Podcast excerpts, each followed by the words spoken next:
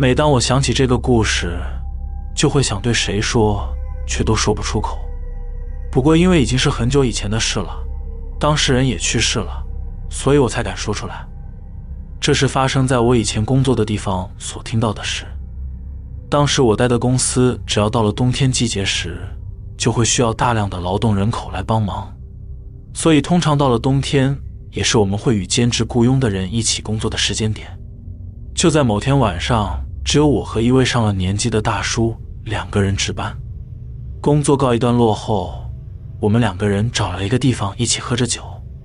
那位大叔其实是个渔夫，因为在这个季节不会出海捕鱼。所以他每年这个时节都会来这里兼职工作。我们喝着酒，聊起以前过往的经历。那位大叔说，他年轻时是在远洋渔业的船上工作的。他说，在以前那个年代，去三趟远洋捕鱼，回来后就能盖房子了。虽然很辛苦，但其实也很开心。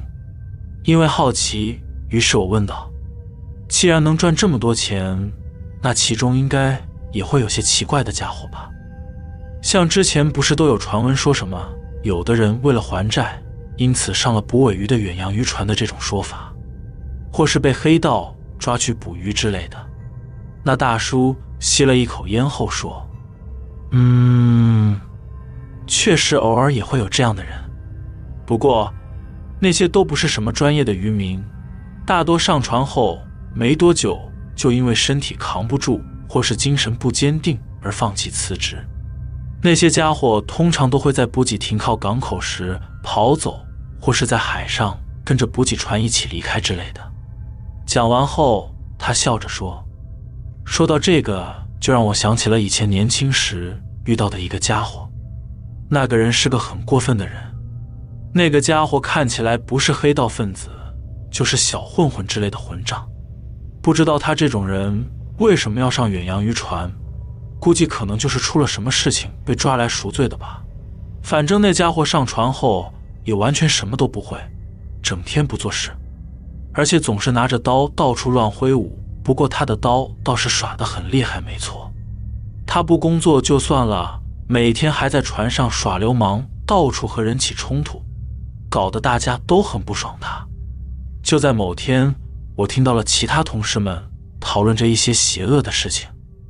内容大概是，那混账，把他推到了海里算了，就这么干了。反正，在海中，到时候报警，只要说他被海浪卷走了就好了。没错，反正也不会被发现。说完后，大叔就没再说下去了。我赶紧问大叔说：“那个人后来怎么了？”大叔沉默了一会，喝了口啤酒，然后笑着对我说。你觉得呢？那天听完大叔讲的故事后，我整个晚上就睡不着了。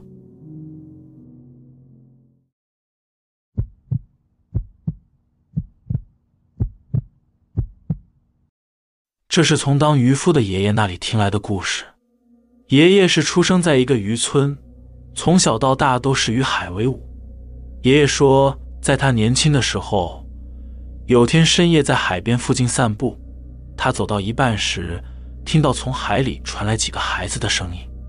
他想着这么晚了，到底是怎么回事？他注视着声音传来的方向，却因为太暗看不清楚。虽然觉得有点诡异，但爷爷无视了那些声音就回家了。过了几天，那天深夜爷爷再次经过海边时，海里又传来了孩子的声音。所以爷爷就目不转睛地望着声音传来的方向，他试图寻找声音来源。不过天色太暗，看不大清楚。但他发现声音传来的方向似乎有一艘小船在那里。他从岸边看着船，船上看起来没半个人影。他想着，那艘船上有小孩吗？因为爷爷觉得有点恐怖，而且有种莫名毛骨悚然的感受。于是爷爷就赶紧跑走了。回到家后，爷爷问了他的父亲有没有关于海边声音的事情。爷爷的父亲沉默了一会儿，然后开始讲述以前某个渔夫的故事。那个渔夫是这个村子里的人，主要是以捕贝壳为生。后来他的捕鱼方式变了，他收养了几个穷人家的孩子，平常带着那些孩子去打鱼捕贝类。那个男人为了不让孩子逃跑，所以在孩子们的脖子上绑上绳子，然后让他们潜入海里捕贝壳。更重要的是，那个男人冷酷又无情，对那些没有捕到渔获的孩子，或是累到游不动的人，他都会毫不留情的用棍子殴打他们。因为过于残酷严厉，因此死了好几个孩子。有一天，男人像往常一样带着孩子们出去打鱼。那次出海后，那艘船就再也没有回来了。从那之后，村里就经常发生有人晚上在海岸边会看到无人的小船在海上漂浮着，又或者是听到海面上传来孩子的声音。因此，就有传言说，那艘无人小船。就是那个男人的船，而海里传来的声音是当时那些死去的孩子们在作祟。后来，爷爷每次经过那里，都会对着海面祈祷，他总是祈祷着，希望那些孩子们能够早日成佛，不要再痛苦的困在那艘船上了。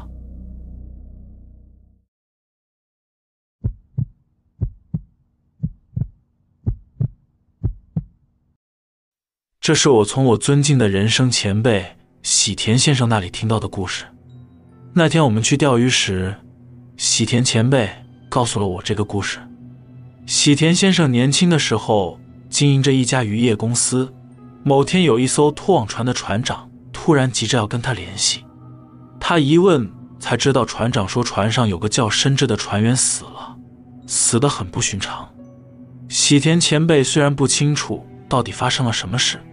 总之，他告诉船长说：“我能理解同伴们死后的混乱心情，但身为船长的你不要慌张，要冷静。”然后他马上命令公司的人前往港口，他自己也前往了港口。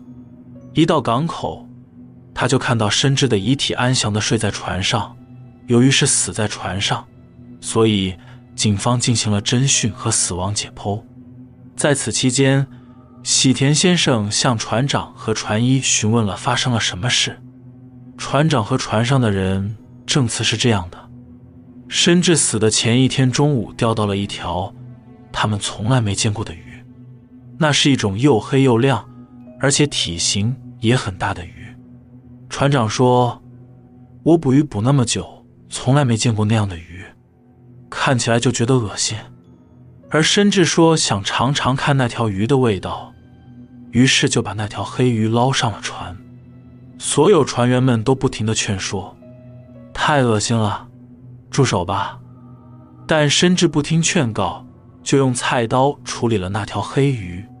当他把刀砍到那条鱼身上时，那条鱼竟然发出了可怕的声音。没有搞错，那条鱼真的发出了声音，大家都听见了，那是一种叽叽叽的哀嚎声音。因为感觉太诡异和恶心，大家都叫深志把鱼扔了。虽然大家都这样说了，但是他还是不听。那条黑色的鱼就这样被砍半后，他们看见内部的肉是雪白的。虽然黑色鱼的肉看起来很好吃的样子，但因为一直听到鱼发出奇怪的惨叫声，所以大家都不敢吃。船员中只有深志一个人吃了。他一边咬着鱼的身体。一边说着：“好吃，好吃。”其他船员都觉得很恶心，因为没有人要吃，所以只剩下一半的黑鱼就被扔进了海里。第二天早上，有个船员在甲板上叫着：“喂，你看那里，船的后面。”船长看了看船的后面，发现那条半身的黑鱼竟然跟了上来。一开始还以为是被什么勾住了之类的，但事实并非如此。那条半身的黑鱼看起来是靠自己的力量游到了船尾的。船长说，他当时想着，内脏什么的都去掉了，只剩下一半的鱼，为什么会？当船长还处于震惊的同时，又有一个船员脸色大变的叫了起来。他从船内跑出来说：“深。”深志死了，深志死了。船长慌慌张张地跑到深志睡觉的房间，那里有一具看起来干瘪的尸体，是以睡觉的姿势躺在床上。深志的尸体变得像木乃伊一样干瘪。船医后来看了一下状况，认为深志的死因是衰老而亡。深志虽然已经四十多岁了，但去世时的样子就像一百多岁的老人一样皱巴巴的干瘪。船医用照相机拍下尸体照片。而船员们又处于恐惧的大混乱里，于是船长才急急忙忙地赶快联络社长喜田先生。事情经过就是这样的。后来警察让船医给他看那张照片，前辈说当时他也一起看了那张照片，只能说照片里的那位船员真的就像木乃伊一样干枯的状态。他说他看到照片的瞬间都吓到快叫出声来了，但是。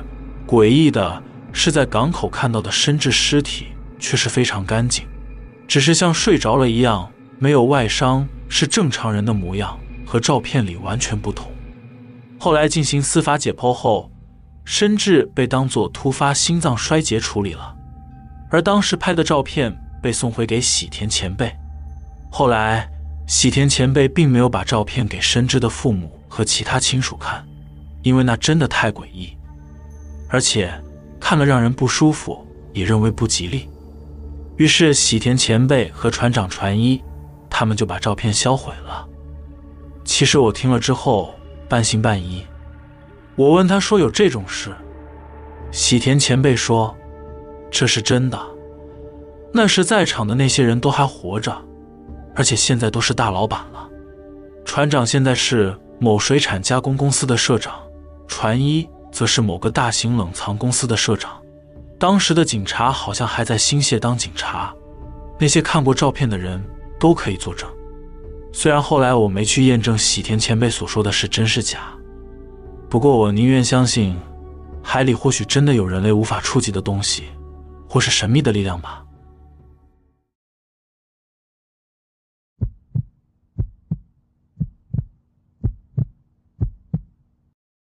这是我高中时代的朋友，听他公司前辈说的事情。朋友因为是在货船上工作，大部分的日子都是在海上生活，所以很少联络。某次他刚好回到了日本休假，我们去居酒屋喝酒，我们聊了很多。当然，我最好奇的是海上的生活。听完他分享的海上生活，我觉得其实挺有趣。虽然当船员。能到各个国家去，但相对来说，海上生活也是挺危险和无聊的。他说，有一次值夜班时，他的前辈岛田先生告诉他一些船员间门流传着的故事。其中一个故事是这样的：有次某条船夜里在马六甲海峡航行，因为那是在海盗非常猖獗的时期，所以在那片海域航行是一件需要警戒的事情。船在那海域上行走，很快的就被海盗的快船盯上了。在海上，如果遇到海盗，就算想逃也很难逃走，因为装载着货物的货船速度快不了多少，无论怎么努力也无法用速度甩掉海盗，因此只能玩消耗战，耗到海盗的船没有油可以继续追逐为止。而船上的船员们所能做的，唯有防御而已。防御海盗的方法。通常就是架铁丝网，增加海盗登船难度，或是用水柱让海盗无法轻松靠近，拖住他们。另外就是通道封锁，避免海盗进入重要区域和船员们身处的地点。最终，海盗还是接近到用肉眼都能看到的地方了。大家都很紧张，再这样下去，最严重的状况可能就是货物和船被抢走。船员们会被当作人质，直到换取赎金为止，过着俘虏的生活。所以那艘船只能利用水枪，设法不让海盗靠近登船。此时，船上的船员发现，不知道什么时候开始，后方有一个船影突然冒出，并急速驶来，而且急速靠近的那艘船似乎是军舰或海岸警备队之类的，因为可以看到那艘船是装备了火炮。军舰向海盗方向挤了过去，在海盗船和货船之间牵制着海盗，因为海盗船完全靠近不过来。后来海盗就放弃，然后改变方向远去消失了。这时天色也渐渐的快亮了，那艘军舰开始慢慢远去。岛田先生说，当时在船上的船员们看到那艘军舰船上有些身穿白色制服的船员们正拿着帽子用力向他们挥手致意。后来仔细一看，那是一艘相当老旧的军舰，他们都是第一次在海上看过那种军舰。此时，从海平面的另一边，太阳升起，阳光照亮了远去的军舰尾飘扬的旗帜，那是一面旭日旗。而军舰的影子就突然变得透明，然后渐渐的模糊，消失在映照着日出的海面上了。我朋友当时很好奇的问他前辈说：“这故事挺有趣的，前辈你是怎么知道这个故事的？”朋友的前辈岛田先生说：“因为当时我就是那艘货船上其中一名船员，或许那艘幽灵军舰现在依旧还在那片海域巡逻。”帮助着海面上受到威胁的人们吧。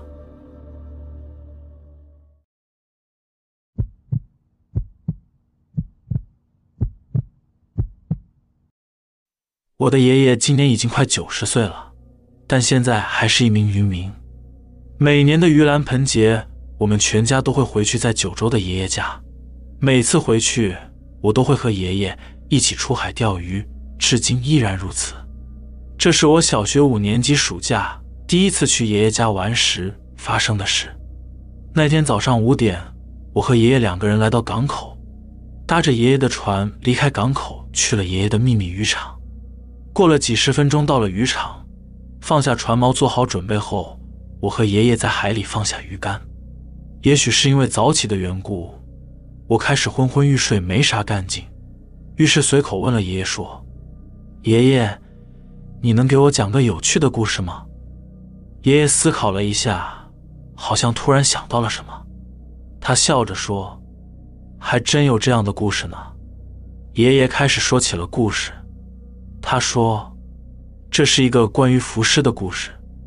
那是我刚满二十岁时，一个人去捕鱼时发生的事。当时正值大正和昭和初期，渔民们乘坐着粗糙的小型船出海捕鱼。”有一天，我的父亲因为生病严重去了医院，于是我一个人出海打鱼。到了渔场，像往常一样放下锚后开始做捕鱼的准备时，我发现船头前方十公尺左右的地方漂浮着什么东西。定睛一看，原来是土左卫门。土左卫门是指水中的尸体或是溺水的尸体。像这种事情，如果是发生在现在的话，可能会引起很大的骚动，但当时这种事情很常见，所以并没有引起那么大的骚动。而且这一带的渔夫有一种信仰，就是渔夫如果打捞到身份不明的浮尸后，会把尸体埋在村里的十字路口那边的坟墓，祭拜着他们，那是一种会带来渔获丰收的神一样。在这种情况下，我按照村里的习惯，打算把浮尸从船的左舷拉上来。我看着那身材臃肿不堪、浑身土色、衣服也破破烂烂的浮尸，虽然不知道他的身份，不过从穿着的衣服和身高来看，应该是个男人。我拉着尸体，打算把他拉到船上，但是奇怪的是，怎么也拉不上来。当时我还想着，会不会是被什么岩石给卡到了？不过那一带都是沙地，应该是不会被岩石卡住的。所以觉得有点奇怪，于是就脱下衣服就跳进了海里。我看了看尸体，好像真的被什么东西缠绕着。潜下去一看，终于明白了那是什么了，是女人的头发。一个女人的头发缠住了那男人的脚，当然，那女人也死了，和服也是破破烂烂的，除了长长的头发是能让人判断她是女人的依据以外。其他基本上也是面目全非，我看到后觉得有点恶心，心里不太舒服，但又觉得就这样丢下他们回去，心里会过意不去，于是把海里的女人也拉了上来，让他们上了船。因为不能让尸体就这样停在船上继续捕鱼，因此返回到了港口。回到港口后，我的渔夫朋友们还开玩笑说：“大丰收的渔获。”后来四处打听有没有人见过这两个浮尸，或是有什么身份线索。结果这两个人的身份还是不清楚。没办法了，我只好把他们当作为无名尸，打算埋在十字路口旁。当我在帮他们脱下衣服、换上装束时，从男人的衣服里发现了一个薄薄的小铁盒，里面有一张完好的纸片。看来这个男人是殉情跳海的。纸上写着对心仪的女人的心情，类似是“我爱你，即使重生也要在一起”等字眼。另外，我也注意到了一件事：那个男人和女人的脖子上都刻着一样的纹身。是玫瑰图案的。看到纹身后，我有点吃惊，认为他们就是一起殉情的。后来和家人商量，决定帮他们立个坟，埋在一起。之后有段时间渔获丰收，但没有持续太久。不过我的老婆，也就是你的奶奶，怀上了孩子，我们一家人都非常高兴，认为这也是托了那两个人的福，所以有一段时间都会去他们的坟墓上供。爷爷笑着说。怎么样，这个故事让你害怕了吧？听完爷爷讲的故事后，我的感想是，这是一个奇怪的故事，既让人害怕又让人高兴。后来我和爷爷钓鱼，持续到黄昏，天色渐暗后就回到港口。回到家后，和爷爷一起在佛龛前面祈祷祭拜，感谢今天也能平安回家了。这时我突然发现了一件事。爷爷的父亲和母亲的遗照后面，还有一个梳着短发的女孩的照片。我问爷爷说：“这个人是谁？”爷爷说：“那是我的女儿。”在那之前，我从来没听说过父亲有姐妹。爷爷看到我疑惑不解的表情，又补充了一句：“这孩子是我的女儿，是你爸爸的双胞胎妹妹，也就是你姑姑。”他跟你爸爸脖子后面都有一颗一样的大痣。说完后，爷爷又哈哈大笑了起来。后来我向父亲确认这件事情，他确实有一个叫加奈的妹妹，听他说还不到十岁就因病去世了。我战战兢兢地问父亲关于痣的事情，他说：“啊，是啊，不过因为是双胞胎，同时在一个地方有一样的痣。”应该也是理所当然的吧。确实，如果是双胞胎的话，并不奇怪。也许是因为听了爷爷的话，让我感到有点奇妙就是了。后来那天半夜里，我拿着手电筒来到爷爷说的那座坟，那里放着一块被风吹雨打的大圆石。我用电灯一照，看到上面刻着一些字，有些字已经看不清楚了，但我在上面。确实看到了刻着我父亲的名字正次，以及父亲那死去的妹妹的名字加奈。后来我也没有向父亲和爷爷问起这件事。不过自从听了爷爷说的故事后，我都会思考着，原来这世界还是有很多不可思议的事情会发生。之后只要每逢盂兰盆节回到爷爷家，我都会去祭拜那座坟冢。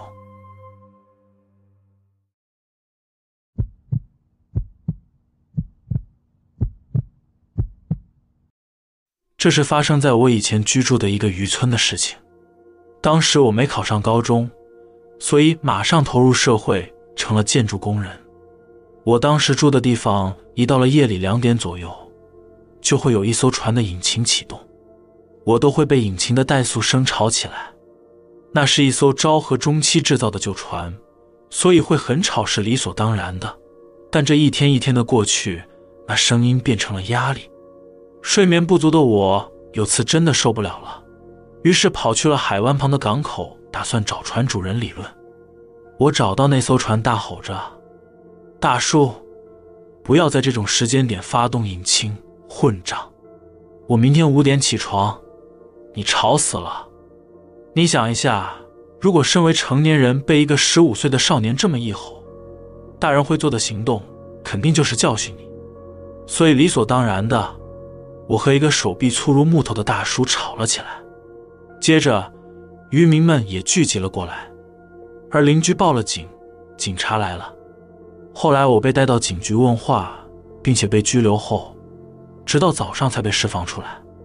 当我回到家时，一位素不相识的老太太端坐在我家门前，一脸歉意地向我道歉：“我是那个和你吵架的人的母亲。那艘船已经修好几次了，声音还是很吵，真的很抱歉。不过那是家里爸爸留下来的遗物，请原谅我们。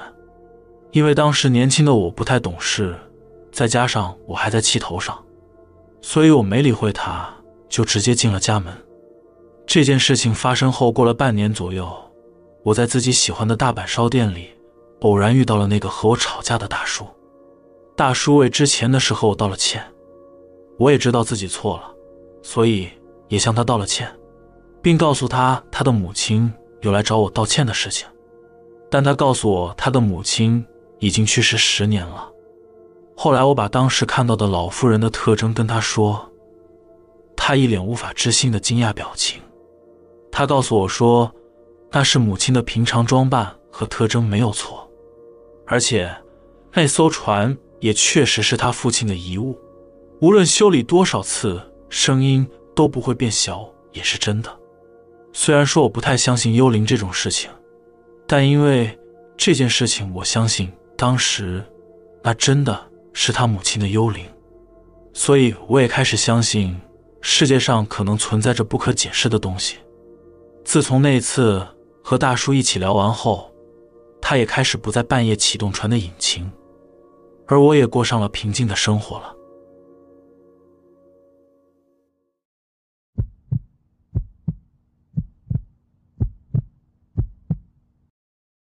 那是我小学六年级时的事，当时我的曾祖母还活着，我记得应该超过一百岁了。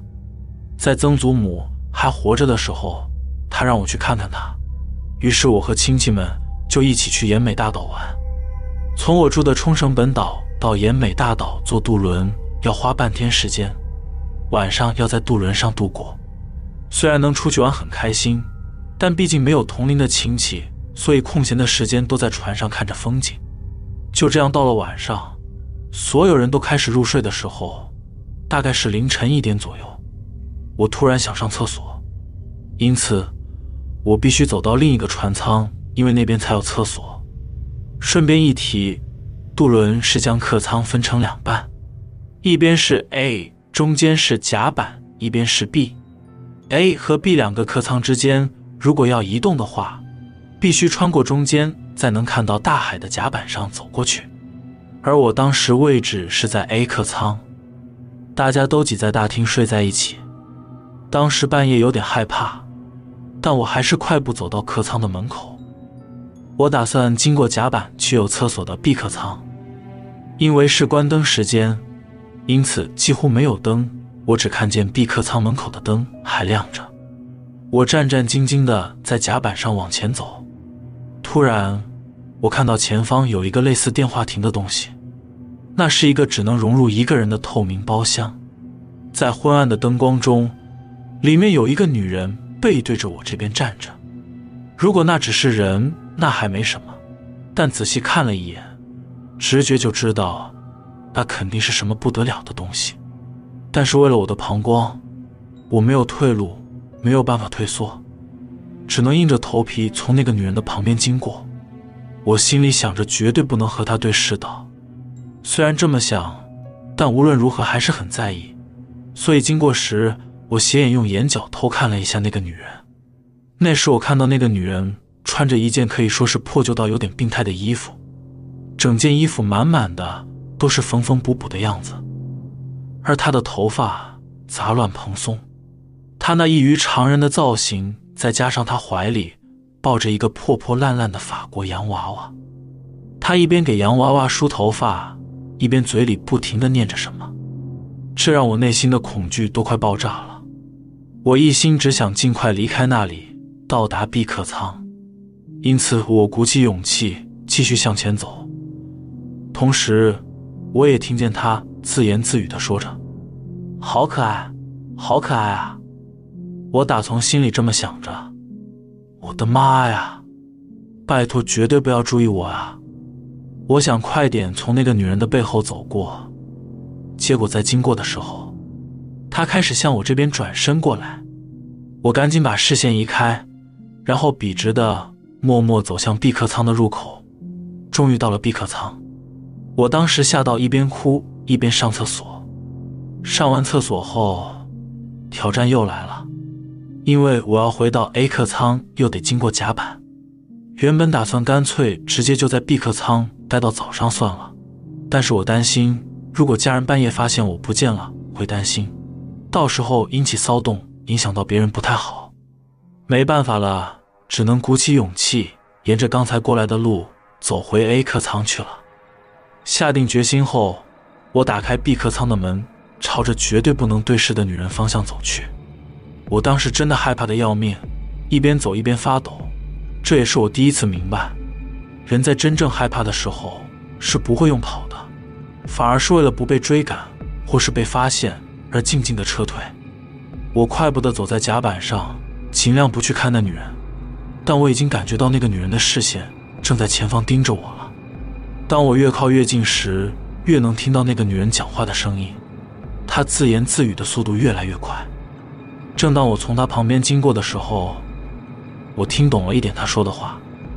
他说：“那个孩子是个坏孩子，那个孩子是个坏孩子。”他用着一种异常快的速度重复的说着。我吓到快哭出来了。好不容易，终于到达了 A 客舱，我赶紧用跑的跑到亲戚身边，抱着我的亲戚们度过了不眠之夜。因为担心第二天会再见到那个女人，所以我比谁都快速的下了船。但不知为何，心里还是很在意。因此，我试着确认从船上下来的所有乘客，结果乘客中并没有那样的女人。至今，我还是不确定。我到底遇到的是什么？但我永远不会忘记那种恐惧感。那次的经历造成了我心中产生了某种阴影，直到现在，晚上我经过电话亭时，我都不敢直视，生怕看到什么可怕的东西。